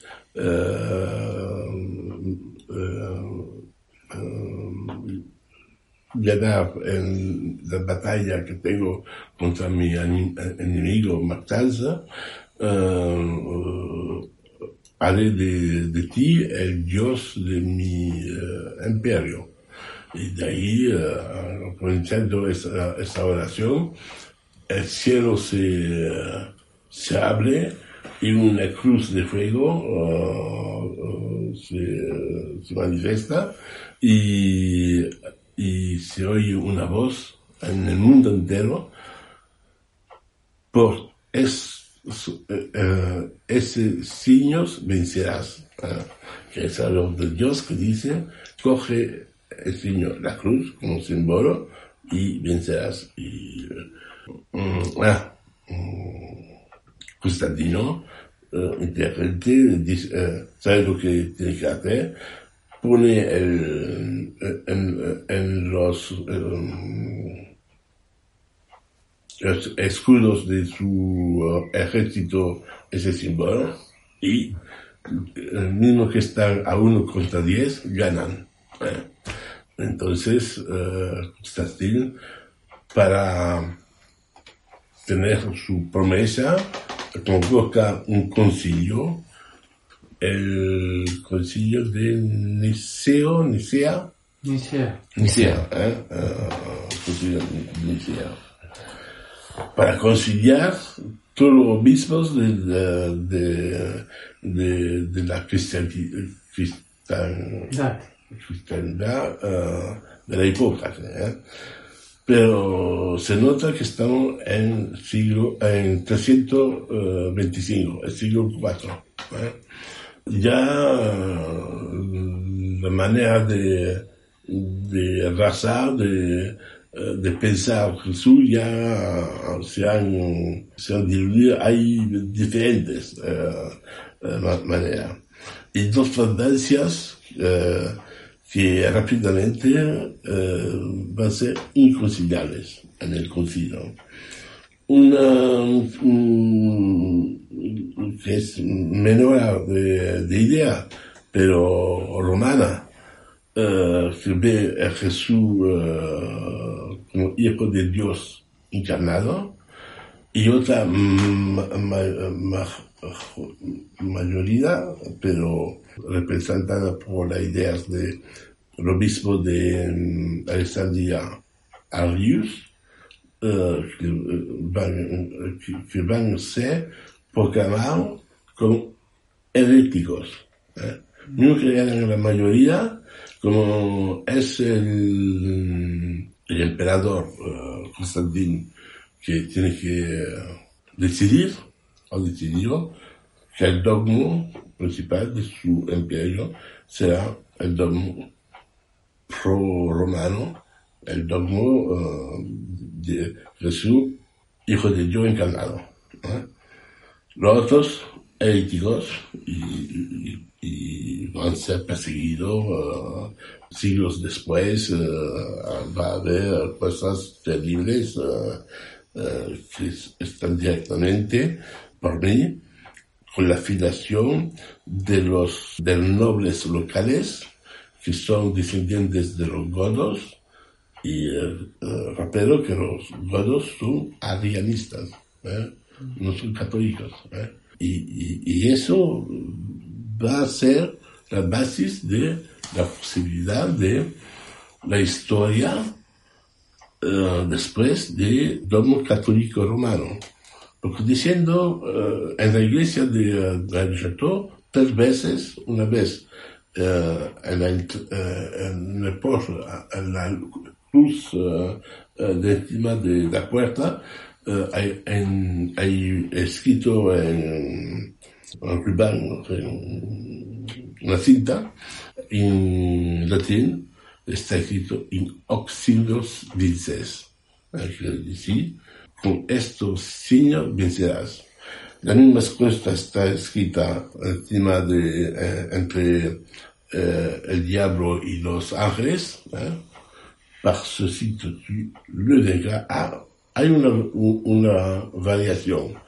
Hay le, el artículo le. Pero muchas cosas decir, pero no, se, no ocupamos lo señal, señalan. Bueno, después, y tercera veces, eh, ha desaparecido de, desde la época que yo lo vi. En la sacristía había un, un retrato, un, un portrait, uh, una imagen de, de la de señal de Constantin. Bueno, insistir eso, insistir que la base de, de, de dogma católico eh, ha sido inventado en el siglo IV y que antes había otras veces, eh, otras, uh, otra manera de ver. Y se, uh, se fija que la iglesia está de, dedicada a María Magdalena. Y ese personaje, ¿quién es ese personaje? María Magdalena. María de Magdala. María de Magdala es la, la, hermana de Marta. Marta, la hermana de, la, de Lazara. Y Lazara es el um, sobrino de un personaje importante que es ser de Arimacia, que es él, un hombre rico, armateur, eh, que, que eh, se dedica al comercio con barcos, ¿eh? eh y, pero también es el presidente de Saedrin, que es el, consejo, el, consejo, la, el cortés judío. Es el presidente. Es el número tres en el la política eh, del eh, reino de, los de judíos, mismo a la época de, de los romanos, ¿eh? personas importantes. Y María Magdalena es su sobrina, ¿eh? porque el, la hermana de Marta y la hermana de, que, que era hermana de Lázaro. Si era, si era hermana de Lázaro, que es sobrino de, sé, de la aquí vacía, María de Magdalena es la sobrina de Humberto, como la cosa, como ahora se, calcula. Entonces no, no es la, la, la prostituía que está perseguida por los, uh, la gente uh. ¿eh? Es una persona, una casta Alta. Alta.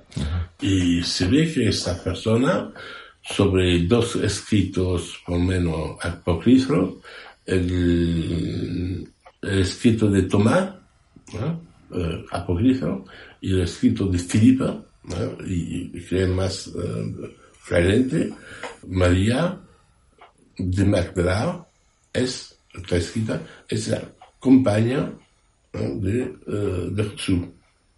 Eh, no sé cómo se dice en español. ¿no? Es la compañera, se, se, se dice, La, la ¿no? mujer, la mujer, pero Acompanyante. pero compañera. eh, la compañera, compañera, Compañera. ¿eh? pero eh, como es, estamos en pensamiento eh, de la época eh, griego, com- eh, compañera quiere decir mujer. ¿eh? Dos escritos que están escritos eh, del del segundo y tercer siglo, ¿eh? antes, eh, antes eh, del concilio de Niceo y la eh, de Cortés eh, de, de, de Vulgata, ¿eh? ¿eh? Había esos textos y había gente que aceptaba eh, Jesús eh, casado. Porque Jesús, ¿quién es? ¿Qué pasa eh, el, el día de los ramos? eh, de las ramas, no, de las palmas, palmas, Palmas.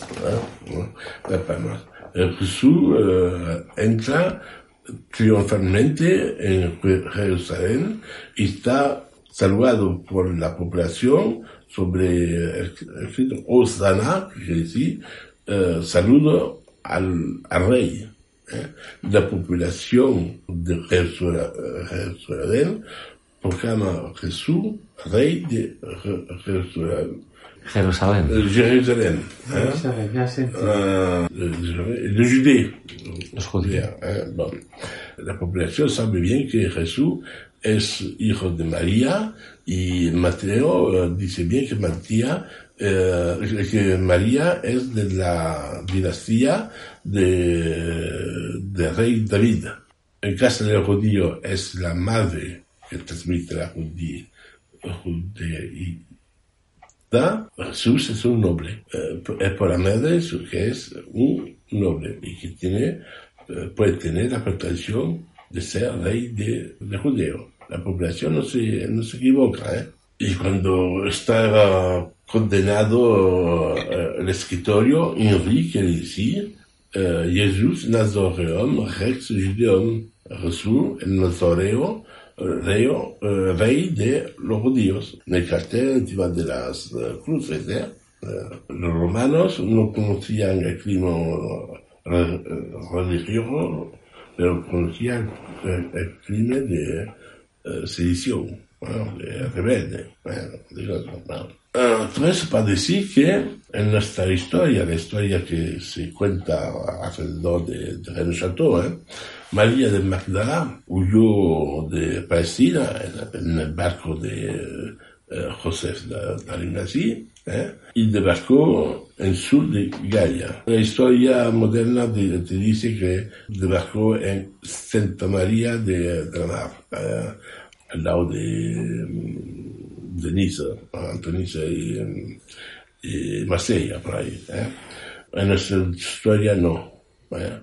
Debarcó en, que es mucho más eh, lógico, en el puerto mayor de, de la época, eh, en donde había una población judía eh, que estaba ya, es muy posible que estaba antes de los romanos, eh, eran los primeros habitantes de, de, de la comarca.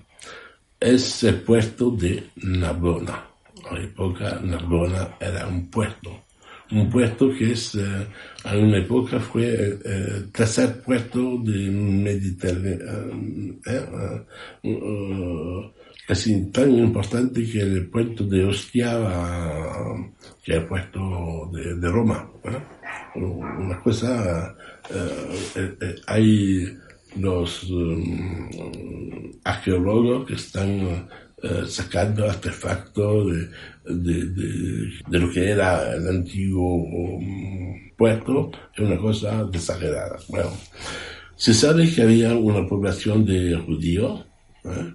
Y es normal eh, que María Magdalena si, eh, quiera refugiarse en el rodillo. Pero, pero lo que pasa, cuando viene, viene como la reina de Palestina, ¿eh? pero sin su marido, pues la han matado. ¿eh?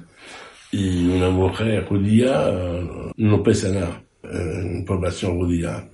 Y sobre todo que los judíos han hecho un gobernamiento con en Gabona había como un rey, sin ser rey, como rey, que es el Nasir, personaje importante. Hay que saber que durante la historia de los judíos hasta el siglo XI, los reyes de Francia eran co-reyes con el, el en, en Narbona. Hay texto que lo autentifica eso. ¿eh? Hasta el siglo XI había reyes judíos y nobles judíos ¿eh? que había ¿eh? de acuerdo. Es eh, por nuestra, nuestra historia. ¿eh? Entonces María fue mal, muy mal uh, recibida porque como era reina y el nazi no, no podía tolerar que había alguien que, este, de, que pudiera hacer sombra política. ¿eh? Bueno, y dice que María fue rechazada de la Bona y que se refugió en una ciudad en las colinas que antes los Pirineos. Colinas antes los Pirineos son los son la Corbière, La Corbière. ¿eh? y la capital de Corbière es un, un sitio que se llama Redaí, ¿eh? eh, que ha dado, que ha dado el nombre a la comarca, Redaí, Redesión, Razés, Conte de Razés. Y la capital del Conte de Razés es, fue Chateau. Ve las cosas, ¿eh? Bueno. Y nos dices eh, la historia, ¿eh? que es leyenda, que no tenemos pruebas, ¿eh? pero la leyenda, ah, ah, alguien ha escrito leyenda así, eh, si no es ver- eh, eh, verdad, quiere que pensamos eso. María Magdalena vino por la colina de los Pirineos, pero no vino sola, vino con Sara Tamara, diciendo Sara, como era Sara, es princesa, la princesa Tamara. Dice, que dice con la hija de, de su marido, de Cristo. Cristo ha tenido Descendencia. descendente por, eh, por Tamara. Tamara cuando fue a la edad legal, se sugiere que se casó con un noble local y que, y, y que tiene una descendencia, una dinastía secreta. Creo de decir, no es cierto. Puede ser un- una, una una manipulación política de alto, mano, pero eh, lo que hay que eh, ver es que gente local cree a esa historia. La prueba aquí en Alet tenemos las vigas de, de una casa que dice la casa de Nostradamus, ¿eh? Eh, pero lo que hay que, eh, no creo que sea casa de Nostradamus por consideraciones técnicas, pero no importa, no importa, es que esa casa tiene en una de las vigas eh, tres símbolos, eh, que son dos escudos reunidos con el yin y el yang. las vigas son fechadas del siglo XIII, principios del siglo XIII. eh. Viejo, ¿eh? De tener yin y yang eh, en esa época, eh, está un poco... Y se ve que son dos escudos, dos escudos con el yin yang, que es decir, que es símbolo de, eh, del matrimonio. ¿eh? Es un hombre que dice, estoy reunido por la sangre de mi madre y de mi padre. Y primero el escudo, el escudo es un lenguaje fonético, ¿eh? es, es- la her- heráldica, heráldica, ¿eh? Eh, que es un- una ciencia que eh, es una imagen y un sonido. ¿eh? la primera, mm, el primer escudo es un escudo con tres barras, ¿eh? Es casi como el escudo catalán. El catalán, las barras están um, horizontal o vertical. vertical. Aquí es uh, horizontal, ¿eh? ¿Eh? pero normalmente del mismo color, uh, amarillo con barras rojas. Esas barras en el lenguaje radico que se, se, dice son clavos o clavos claveles de chulillo. Y hay tres. Entonces, fonéticamente, tres claveles es una fonética aproximativa por la familia Trancabel. ¿Ve la, cosa? Trancabel son los condes de Cascazona. Y el otro es la estrella de David, uh, la estrella hexagonal, dentro de un círculo. Y eso es el sello de Salomón. Y eso era la marca de los reyes del um, uh, reino de de Palestina, de, de Jerusalén. Jerusalén, Jerusalén, Jerusalén.